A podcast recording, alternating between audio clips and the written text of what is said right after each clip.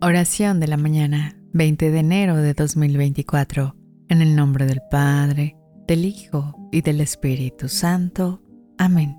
Santísima Virgen María, Madre amorosa, en la luz de esta nueva mañana, me postro ante ti con un corazón lleno de esperanza. Te ruego, dulce Madre, que intercedas por nosotros ante tu amado Hijo Jesús que su infinita misericordia y su poder sanador lleguen a cada uno de nosotros, tocando nuestras vidas y liberándonos de toda atadura espiritual, física y emocional. Cubre a mi familia con tu manto de protección, resguardándonos de los peligros y tentaciones de este mundo, y guíanos por el camino de la fe y la confianza en tu Hijo amado.